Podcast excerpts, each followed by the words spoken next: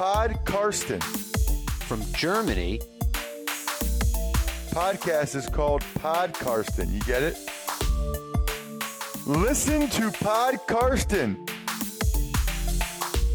Carsten Keller ist vor Ort für Paddel Magazin. Hallo und herzlich willkommen zu Podcasten Episode 64. Mein Name ist Carsten Keller, ich bin freier Mitarbeiter beim Huddle Magazin und deren Online-Präsenz Football aktuell und habe meine eigene Seite unter meine-nfl.de.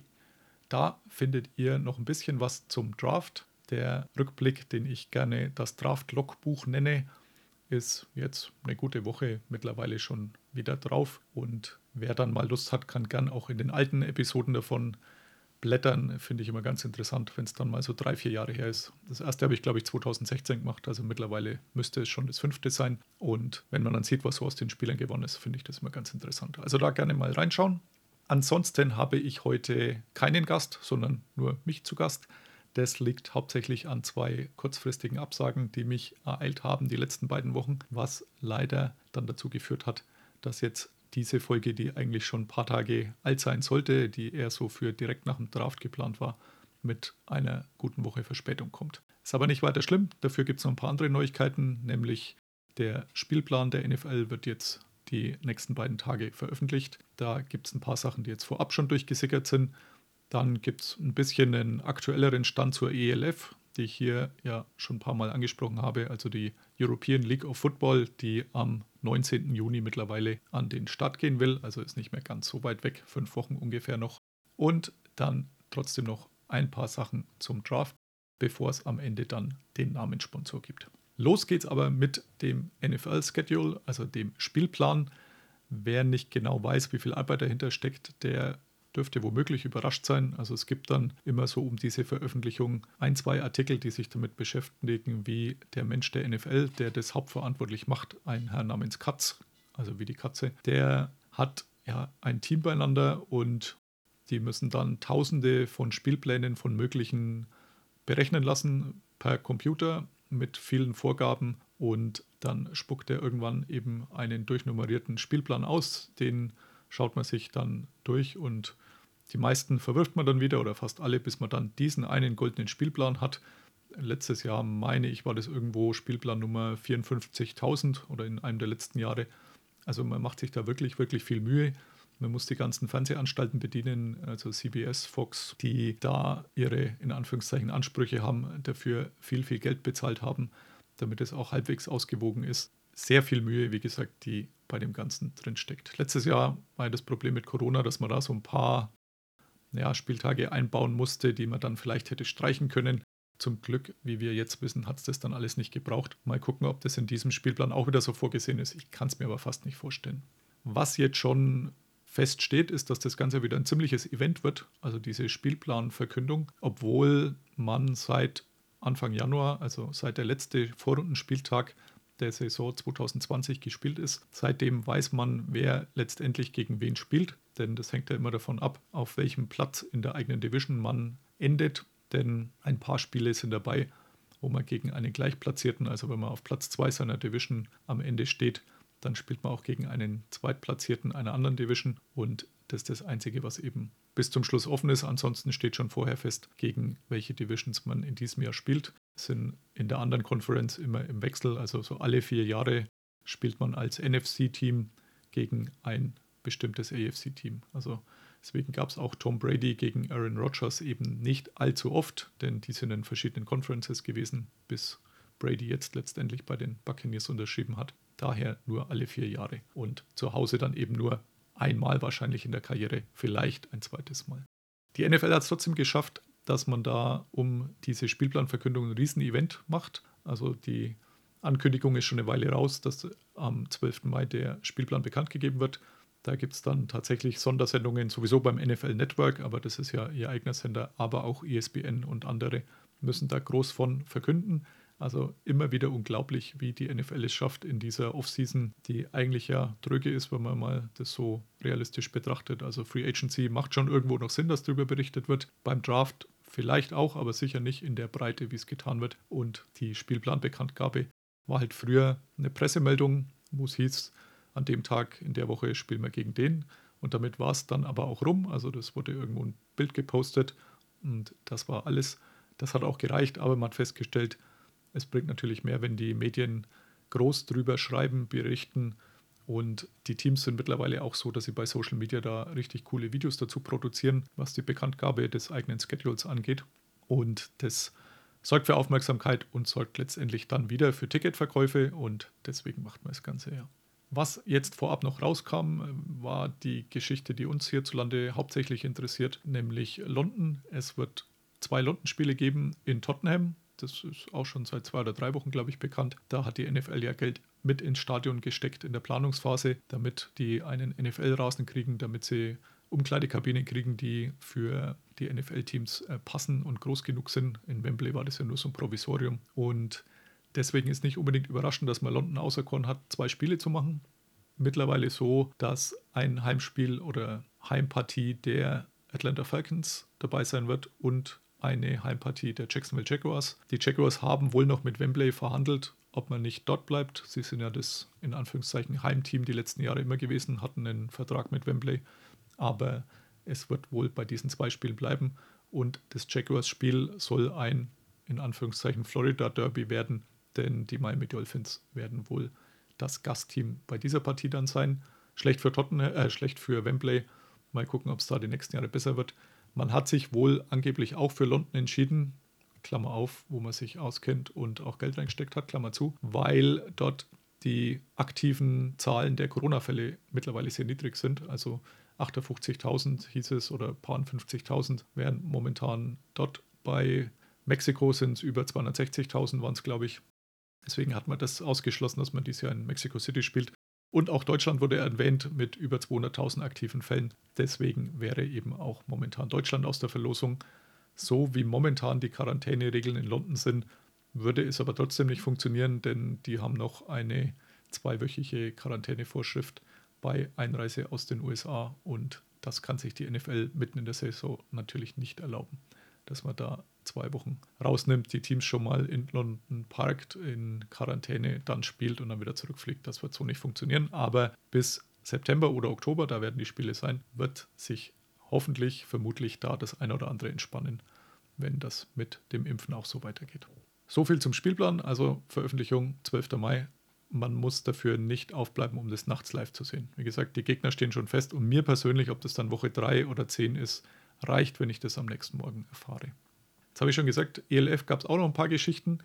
Ich hatte ja mit Ole neulich, also Ole Sind vom Sunday Morning Kicker Podcast, einen vor dem Draft aufgenommen, einen Podcast, wo wir uns einig waren, dass die Chancen, dass die ELF in diesem Jahr tatsächlich wie gewünscht am 20. Juni war es damals noch startet, eher so bei 5, 6 Prozent gesehen haben.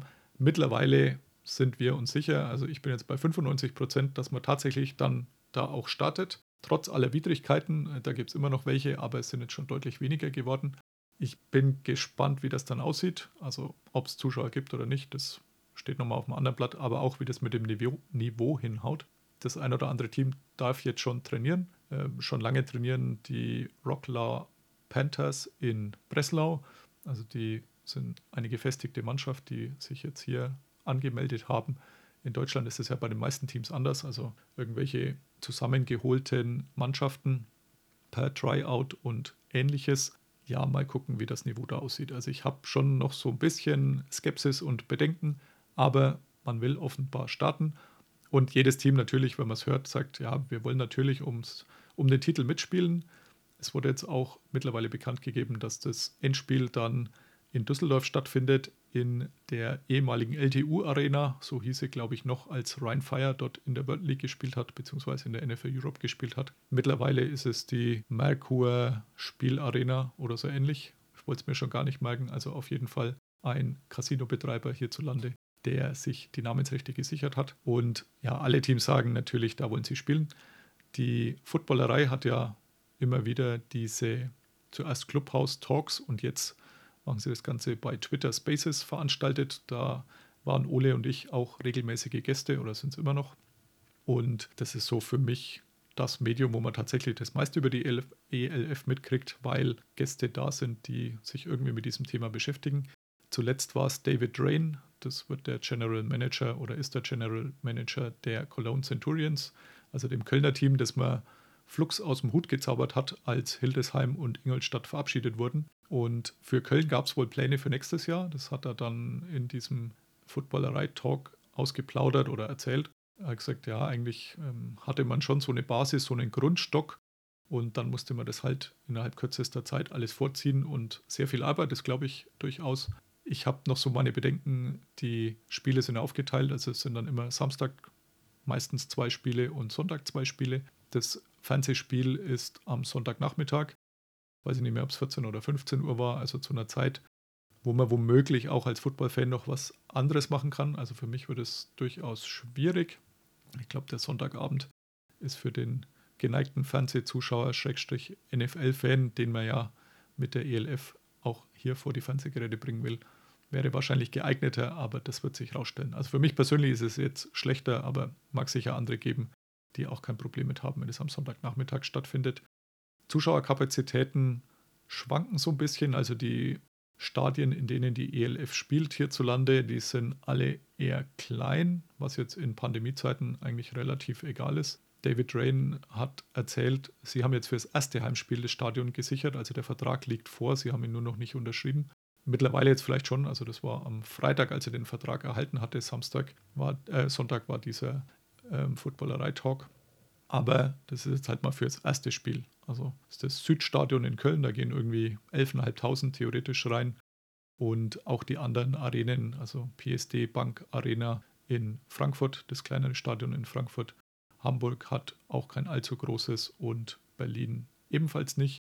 Leipzig hat das von BSG Chemie, glaube ich, heißt die Mannschaft beim Fußball, das sie mitnutzen, das auch sehr überschaubar ausschaut. Also alles relativ klein und schnuckelig, wenn man es positiv ausdrücken will, aber für den Anfang wahrscheinlich auch absolut ausreichend. Denn dass die Gesundheitsämter jetzt plötzlich sagen, bis Mitte Juni, ihr könnt so viele reinlassen, wie ihr wollt, kann ich mir persönlich jetzt nicht vorstellen. Es gibt ja zwei Städte, wo sowohl eine ELF als auch eine GFL-Franchise bzw. ein GFL-Verein angesiedelt ist. Also zum einen Frankfurt mit Frankfurt Universe und Frankfurt Galaxy, aber auch in Stuttgart, wo neben den Stuttgart Scorpions, die es bisher in der GFL gab und auch geben soll, noch die Stuttgart Search beheimatet sind, die auch im selben Stadion spielen. Die Gazi Arena heißt dieses äh, Stadion, das ich bis dahin auch nicht kannte.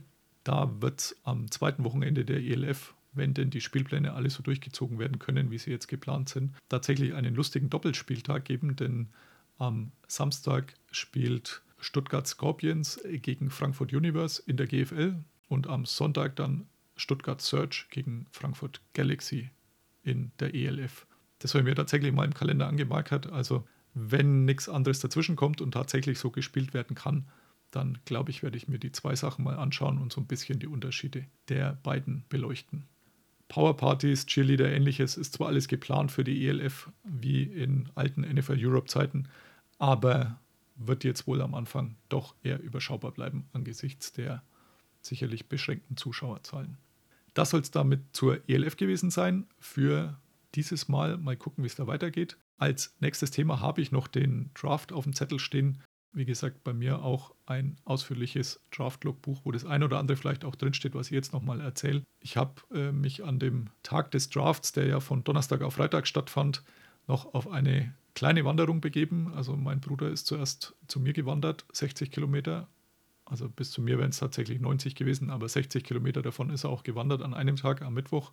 Am Donnerstag sind wir dann zu zweit weitergewandert, waren dann nochmal über 40 Kilometer und ich konnte mir dann auch letztendlich den Draft zwar live ansehen, aber nicht bei mir im heimischen Büro, wo alles funktioniert und vertraut ist, sondern tatsächlich in meiner Heimat. Hat dazu geführt, dass mein Laptop das WLAN-Passwort nicht kannte und äh, der Laptop, der sonst noch da war, zwar das WLAN-Passwort kannte, aber dafür die Zugangsdaten nicht, die ich so alle nacheinander gebraucht hätte. Also musste dann so ein bisschen parallel arbeiten, hat aber irgendwie funktioniert wesentlich lieber als zu Hause wäre ich natürlich in Cleveland gewesen. War ja alles geplant. Also wer hier die ein oder anderen Podcasten gehört hat, weiß, dass das soweit alles gebucht war. Aber ja, Amerika wollte niemand reinlassen. Ich war letztendlich jetzt auch nicht besonders böse drum, muss man tatsächlich sagen. wenn man hier die Familie dann doch zwei Wochen zurücklässt, die mit den ganzen Corona-Auswirkungen zu kämpfen hat. Also nicht, dass sie es selber haben, aber mit den ganzen Maßnahmen und sich mal schnell nach USA verabschiedet, auch wenn man geimpft ist, wie es bei mir der Fall ist, nicht ganz so ohne. Also ging auch ohne Stress, habe es dann hier mit dem etwas anderen Stress angeschaut. Und spätestens, wenn man das Wetter gesehen hat, das Cleveland typisch war, dann hat es einen eigentlich noch weniger gestört, dass man nicht fliegen durfte. Also es hat an dem Nachmittag, also für Cleveland war es ja Nachmittag, hat es doch ziemlich geregnet, hat aber der Stimmung wohl wenig Abbruch getan. Und pünktlich dann, bevor der Draft mit dem ersten Pick losging, hat das Wetter so ein bisschen ja, aufgeklärt, ist das falsche Wort. Es blieb nur noch Nebel übrig, zumindest hat es nicht mehr geregnet, sondern es war wohl schwerer Nebel. Aber Stimmung trotzdem gut. Auch die Buhrufe hervorragend, muss ich sagen. Also, wie man es aus den letzten Jahren kennt, ich durfte das ja vor drei Jahren in Dallas mit ansehen, als Roger Godell erstmals dann versucht hat, mit örtlichen Legenden gemeinsam auf die Bühne zu kommen. Also, damals war Jason Witten dabei, der damals im Retirement dann gerade war oder kurz vor seinem angeblichen Retirement. Und noch zwei verdiente Spieler mehr. Ich glaube, Troy Aikman war dabei und noch irgendwer. Trotzdem wurde Roger Godell ausgebuht und auch diesmal war es so. Also Joe Thomas, der ehemalige Left Tackle der Browns, Jarvis Landry, der aktuelle Wide Receiver und Bernie Kosar, der Quarterback der Browns in den, ich glaube, 80er, 90er Jahren, so aus dem Kopf raus. Sollte man eigentlich wissen, wenn man ein Buch drüber geschrieben hat, aber habe ich schon wieder verdrängt. Anfang der 90er war es, meine ich. Die kamen mit auf die Bühne, trotzdem unglaublich viele Buhrufe, die man im Fernsehen gar nicht so hört, aber vor Ort live unglaublich laut sind. Ja, es ging dann los mit dem Draft der ja, die ersten zwei Picks, das war sowieso vorher klar. Also, dass Trevor Lawrence an 1 geht und Zach Wilson an 2, war so sicher wie das Amen in der Kirche. Aber spannend wurde es natürlich mit dem dritten Pick. Das hatten wir vor ein paar Wochen dann schon mit André vom Kicker besprochen, dem 49ers-Fan aus meinem Bekanntenkreis, Kumpelkreis. Und damals hat man noch gesagt, also Trey Lance, das macht keinen Sinn, dass man sich so weit vortradet für den, dass man drei Erstrunden-Picks für diesen dritten Pick abgibt denn den hätte man später sicher auch gekriegt. Stattdessen war ich mir da sicher, dass es Justin Fields wird. Die meisten Experten waren mittlerweile bei Mac Jones, auch ein Quarterback von Ohio State. Aber es wurde dann doch Trey Lance. Also so die ein, zwei Tage vorher war es dann schon klar, dass Justin Fields, auf den ich gewettet hatte, aus dem Rennen war. Dass es stattdessen wohl ziemlich sicher Mac Jones wird, mit Außenseiterchancen auf Trey Lance. Es wurde dann Trey Lance. Und ja, ab da war mein Abend so leicht versaut oder meine Nacht. Wettmäßig war mir klar, dass das schwer wird, das aufzuholen und es wurde dann noch viel schlimmer später, aber ließ sich nichts machen.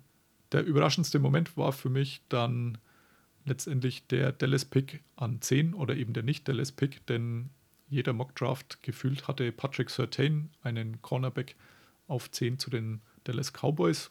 Dann war es letztendlich so, an Nummer 8 haben die Carolina Panthers draften dürfen haben sich dann einen anderen Cornerback geholt, der JC Horn, der Sohn von Wide Receiver Joe Horn.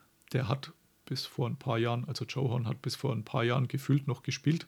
Bei den New Orleans Saints war derjenige, der mal nach einem Touchdown einen Sharpie, nennen es die Amis, also so einen Edding aus seiner Socke geholt hat, auf dem Ball unterschrieben hat und das dann groß in die Kamera gereckt hat. Also die Aktion bleibt unvergessen bei ihm. Dessen Sohn, Cornerback, ging dann an 8 zu den Panthers, sehr überraschend, denn viele hatten erwartet, dass die Panthers da nach hinten traden oder irgendjemand anders nehmen, aber also ich hatte nirgends äh, gelesen, dass die JC Horn wohl nehmen könnten.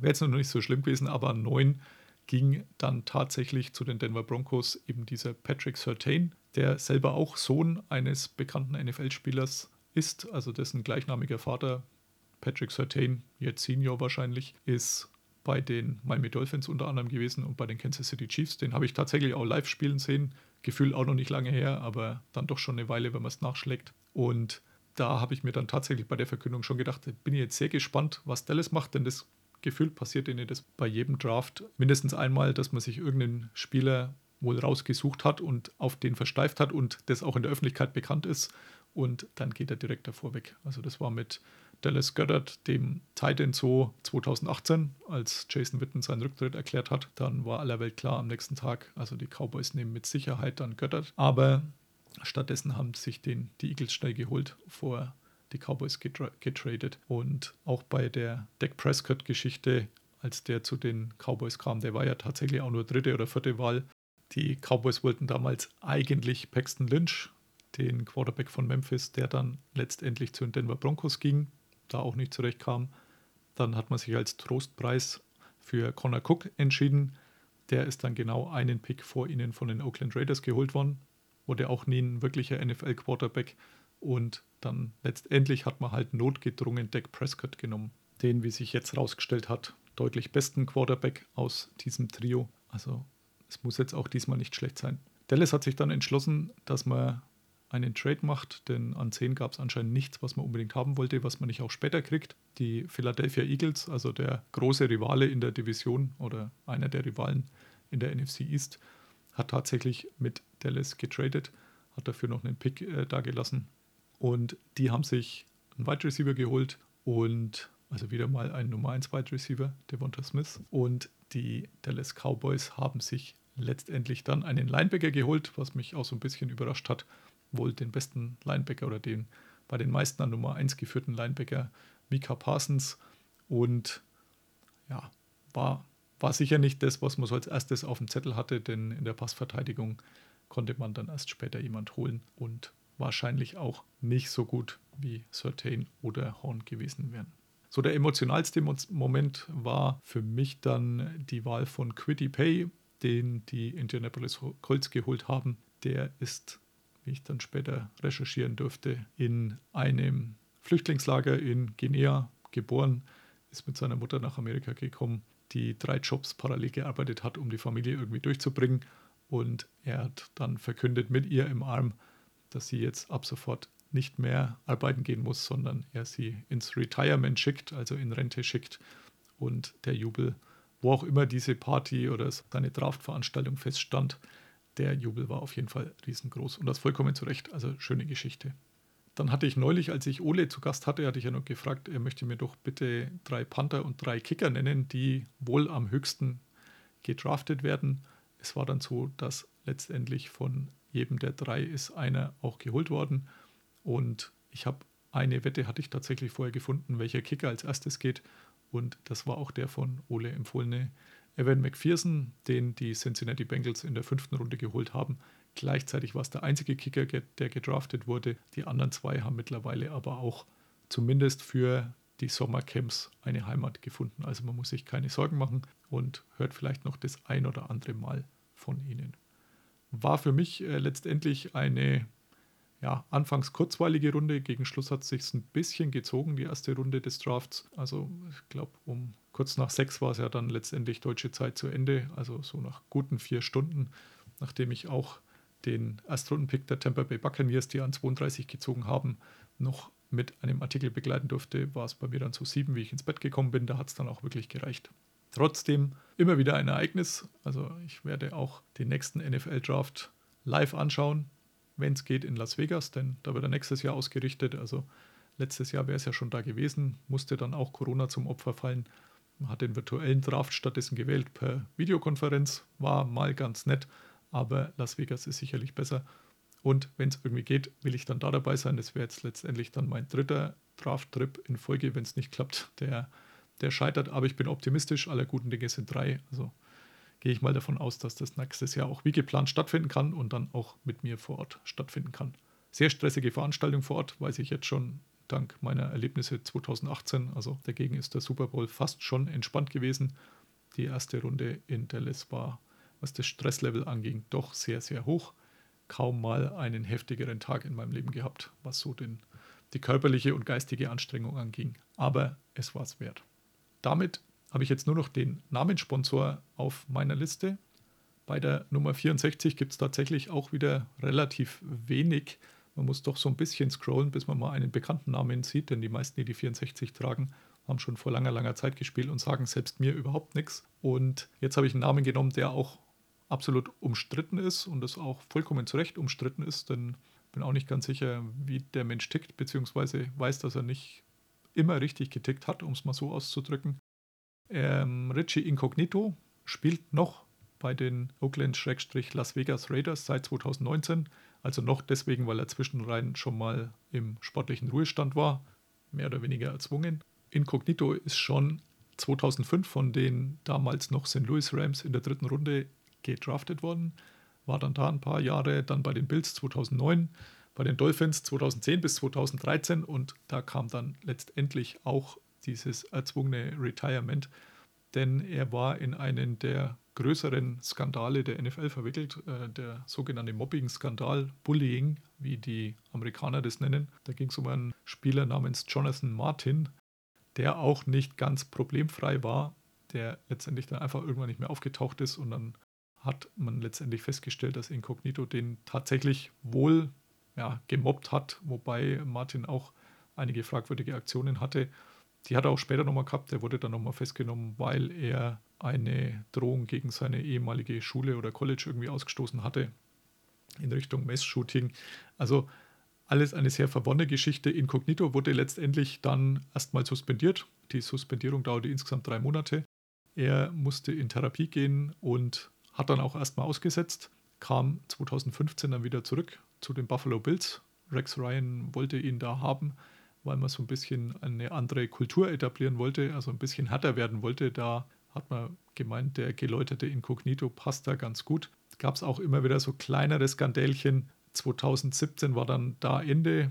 Dann ist er beim Bestattungsunternehmen aufgetaucht, wo sein kurz zuvor verstorbener Vater noch aufbewahrt wurde, wollte, dass man dem den Kopf abschneidet, den wollte er mitnehmen. In seinem Auto hat man dann mehrere Schusswaffen gefunden, einen Schalldämpfer, ähnliches. Alles sehr, sehr seltsam, war dann wiederum in Therapie und wurde da auch nochmal suspendiert. War auch nicht die einzige Geschichte, die es in der Zeit gab. Und letztendlich ist er jetzt aber seit 2019 bei den Raiders und da tatsächlich auch relativ unauffällig, was die Geschichten abseits des Platzes angeht. Also ich kann mir jetzt spontan an keine erinnern. War insgesamt war er schon viermal beim Pro Bowl, also er ist tatsächlich auch kein schlechter, aber menschlich durchaus fragwürdig und ja, da würde man ihn von der Seite wahrscheinlich auch nicht vermissen. War jetzt nicht so, dass sich jeder gefragt hat, was denn aus ihm geworden ist, als er dann mal im vorübergehenden Ruhestand war. Aber er mit der Nummer 64, um auch mal die in Anführungszeichen dunklen Seiten der NFL zu haben als Namenssponsor dieser Folge damit bin ich jetzt auch durch. Herzlichen Dank wieder fürs Zuhören. War heute nicht ganz so lang, denn die Sprechzeit des Gastes fällt sehr weg, die normalerweise eher mehr sein sollte als meine. So gesehen sind wir sogar noch um eine halbe Stunde herum und das schaffe ich ja sonst selten. Ich hoffe, mit den Gästen klappt es demnächst. Also wir sind noch an der Terminfindung und die werden durchaus alle ganz nett. Also deswegen drücke ich mir die Daumen und euch die Daumen, dass das demnächst noch klappt. Bis dahin, herzlichen Dank fürs Zuhören. Wer mag, gerne noch ein paar Bewertungen bei Spotify, bei Amazon, wo auch immer hinterlassen. Bis zum nächsten Mal. Bye bye. Listen to Pod Karsten. Pod Karsten. Thank you, I'm Karsten. to go with. Carsten Keller ist vor Ort für Paddel Magazin. Karsten, you're a great dude. Danke and alles gut.